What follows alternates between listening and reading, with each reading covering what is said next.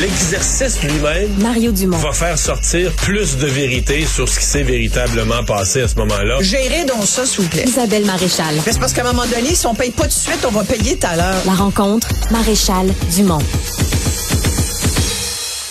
Bonjour Isabelle. Bonjour Mario.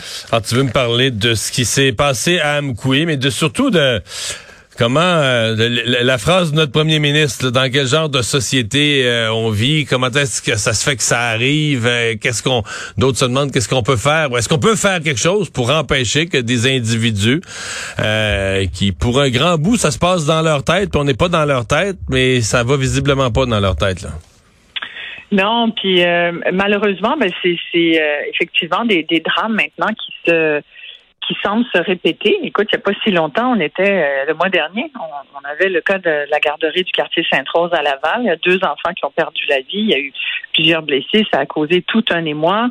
Euh, et c'est pour ça que François Legault euh, disait hier, en apprenant ce qui s'était passé à Amkoui, qui a effectivement eu, c'est un peu comme je pense beaucoup de Québécois s'est posé la question comment ça se fait encore que ça arrive?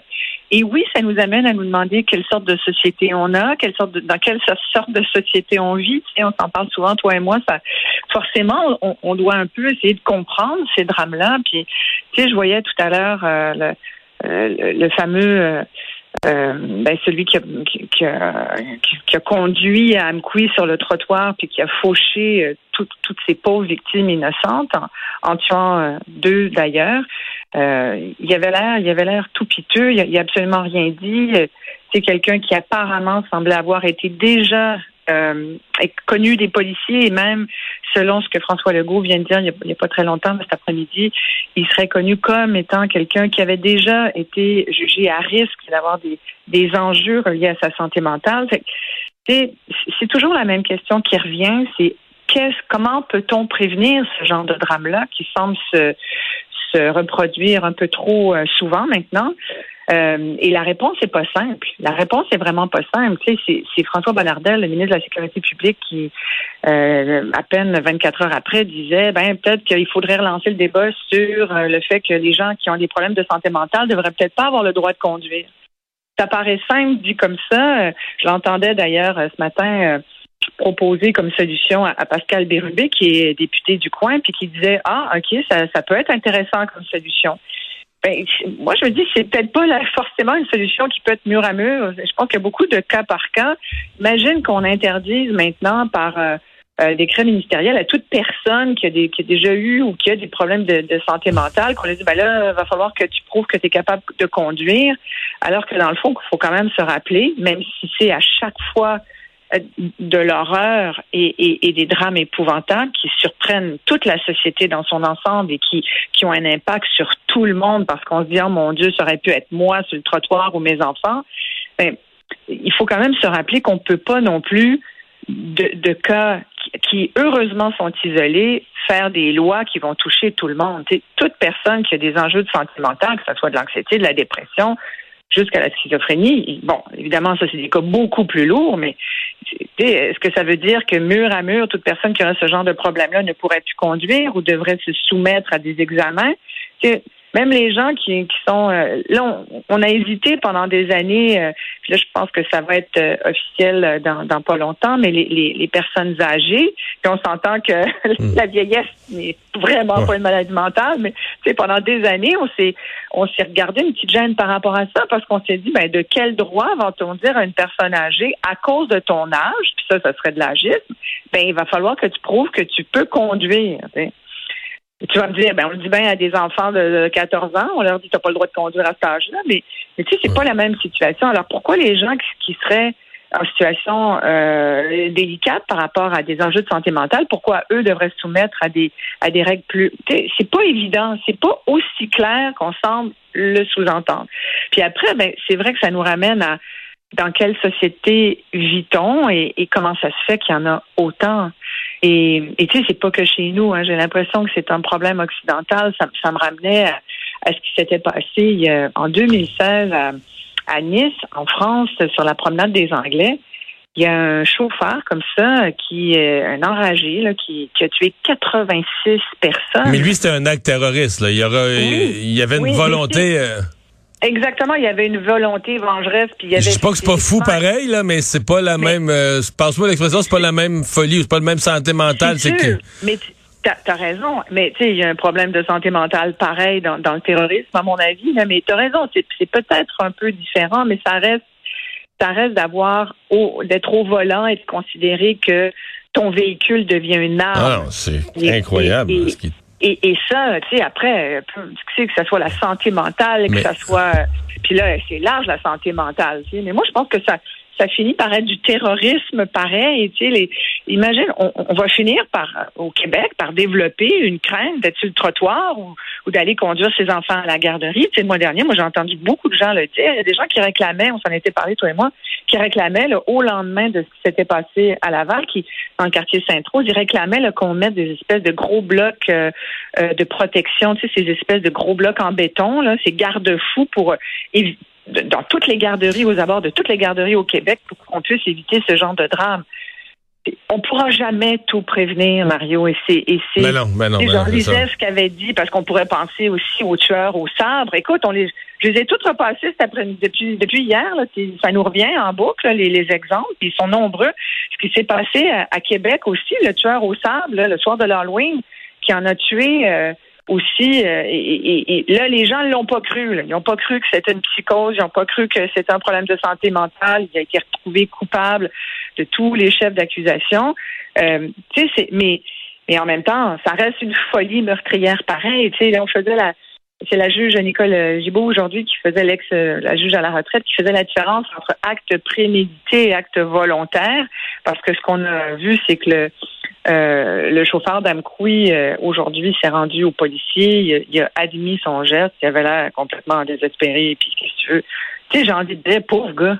J'ai vraiment, j'ai comme un peu d'empathie pour, pour cette personne parce que je me dis, il doit être dans un état complètement de, de, détresse psychologique. Tu sais, euh, sans nom, il y en a beaucoup et, et c'est ça qui est malheureux. Mais, mais en même temps, on les échappe, ces gens-là, puis on va continuer d'en échapper. Si on pense vraiment là, de façon réaliste qu'on va être capable de ramasser tout le monde qui ont des enjeux de santé mentale puis qui sont à risque, on se trompe sur toute la ligne. quand même qu'on mettrait des millions de dollars ça changera rien. Ouais, mais sur la conduite automobile, moi je l'ai posé ce matin la question au, euh, psychiatre euh, euh, Chamberlain là, et il disait c'est déjà le cas, c'est-à-dire que quand un psychiatre ou un médecin pense qu'une personne, soit que sa médication est pas ajustée, qu'il y a des, des, des problèmes de santé mentale qui sont d'une telle nature à, mettre le public à risque si jamais devait conduire un véhicule, ils ont le devoir. Ils n'ont pas juste la possibilité, ils ont le devoir d'avertir la SAC, de faire suspendre, soit temporairement ou complètement,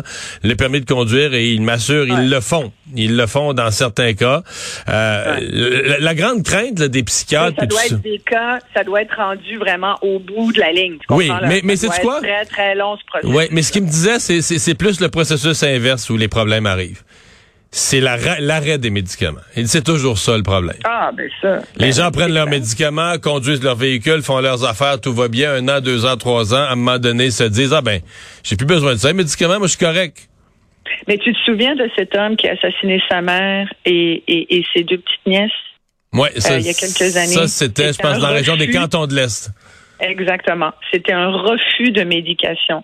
Et la loi, en ce moment, fait en sorte que tu ne peux pas obliger toute personne qui prend une médication reliée à sa santé mentale pour guérir des enjeux de santé mentale, tu ne peux pas obliger cette personne à prendre ses médicaments. Tu ne peux pas attacher le monde puis leur faire gober des pilules contre leur gré. Alors, puis je, puis je comprends ça. Il faut que ça soit, il faut, que tu veuilles te soigner. Mais c'est là où après, si tu es coupable de quelque chose, c'est là où vient la responsabilité. Et en ce moment, on voit des gens qui ont refusé de médicamenter, qui continuent de s'intoxiquer. Je pense à cette mère qui a assassiné sa fille euh, de 80 coups de couteau, dont l'avocate euh, de l'aide juridique continue de dire que c'est une pauvre femme. J'en doute pas que c'est une pauvre dame là. Et pour poser ce geste-là, puis s'en rendre compte après, là, euh, ça doit être ça doit être atroce d'être dans ses dans son cœur et dans ses chaussures aujourd'hui. N'empêche qu'elle a tué son enfant sauvagement et il n'y a pas de mort pire que celle-là. Euh, de la part d'un enfant, mourir des mains de ses parents, de sa mère, de son père. T'imagines l'enfant, les derniers moments de ces enfants-là? Bref, alors, qu'est-ce qu'on fait pour, pour contrôler ou pour encadrer avec toutes les lois qu'on a en ce moment, comment on les modifie pour respecter en même temps les, les, malades, mais respecter les victimes potentielles et les victimes que ces gens ont déjà fait? Fait que c'est vraiment pas simple. C'est vraiment pas simple. Mais, mais il va falloir qu'on qu'on en discute de tout ça. Pendant qu'on se parle. Moi, j'ai l'impression qu'il va y en avoir de plus en plus. Et comme le disait justement François Legault en 2020, après c'est dans la foulée de la tuerie euh, au sabre à Québec, parce que l'ex-maire Labombe avait dit euh, Ouais, mais il faudrait faire des escouades, puis aux villes aussi affectées de santé mentale, on est rendu là. Puis c'est vrai qu'une ville comme Montréal, par exemple, on m'avait dit, la police m'avait dit au SPVM, nous, le tiers des appels qu'on a, c'est des gens qui ont des enjeux de santé mentale. L'autre tiers, c'est des c'est des, des appels de, de violence conjugale ou domestique. Puis l'autre tiers, ben, c'est des bandits, c'est des méchants. Mais ça, ça fait des deux tiers d'enjeux sociaux. Là les polices sont pas sont pas encore outillés pour faire face à ça. Là. Puis ils n'ont pas les moyens non plus. Et le maire Labombe disait, l'ex-maire Labombe disait, il faut qu'on règle ça, il faut qu'on prévienne ça. François Legault disait à ce moment-là, je pense pas que l'État va être capable de prévenir tous ces cas, puis je pense qu'il a raison. Et qu'on on va en avoir d'autres, des histoires comme ça. Mais en même temps, il faut, faut être capable de donner des, des moyens. Puis c'est aussi simple que d'avoir un accès à des psychologues, que d'avoir de, l'accès à des travailleurs sociaux, aux services de santé. Tu encore aujourd'hui, quelqu'un qui va à l'urgence de son propre gré, qui se sent dans un état mental euh, trouble, ben on, va le trier, puis euh, s'il répond non à la question avez-vous des idées suicidaires, on va lui dire ben rentrez donc chez vous, quand vous en aurez, ben vous nous rappellerez. Tu comprends? Le système n'est pas fait pour ça. Isabelle, pendant qu'on se parle, euh, il y a dépêche qui vient de tomber, justement parce qu'on on avait compris qu'il y avait qu'il y avait deux bébés, on avait compris ensuite qu'ils étaient frères et sœurs. Euh, on a maintenant toutes les informations parce que la sœur de la dame vient de partir un GoFundMe, puis en le faisant, donc a des informations. Euh, donc Jennifer Anctil, euh, son conjoint Maxime Brisson, leurs deux enfants, un bébé d'un de moins d'un an. En fait, ah. on dit que la dame allait reprendre à travailler le ces jours-ci après son congé de maternité, un autre enfant de trois ans, et les parents euh, de Monsieur Brisson, là, donc euh, qui était, ils marchaient tous ensemble, ils marchaient les six ensemble, et donc euh, à l'hôpital L'Enfant Jésus de Québec, on dû être transférés la dame, les deux enfants et le beau-père. Et là, la bonne nouvelle, par exemple, les deux petits sont sortis de l'hôpital. À l'instant même, on a une dépêche qui nous dit les deux petits, on savait qu'ils ont eu commotion cérébrale, euh, semblent pas avoir d'autres blessures graves, donc ont obtenu déjà leur congé de l'hôpital. On connaît pas l'état. On dit qu'il y en a trois trois qui sont dans, trois qui sont dans un état critique. Il y a au moins un des deux, euh, soit la mère ou soit c'est le beau-père, au moins un des deux qui est dans un état critique. Mais eux auraient été vraiment là, toute la famille sur le chemin euh, de la de la camionnette. Donc vraiment des victimes euh, ah. de la de la tragédie. C'est épouvantable. Écoute, j'ai lu aussi.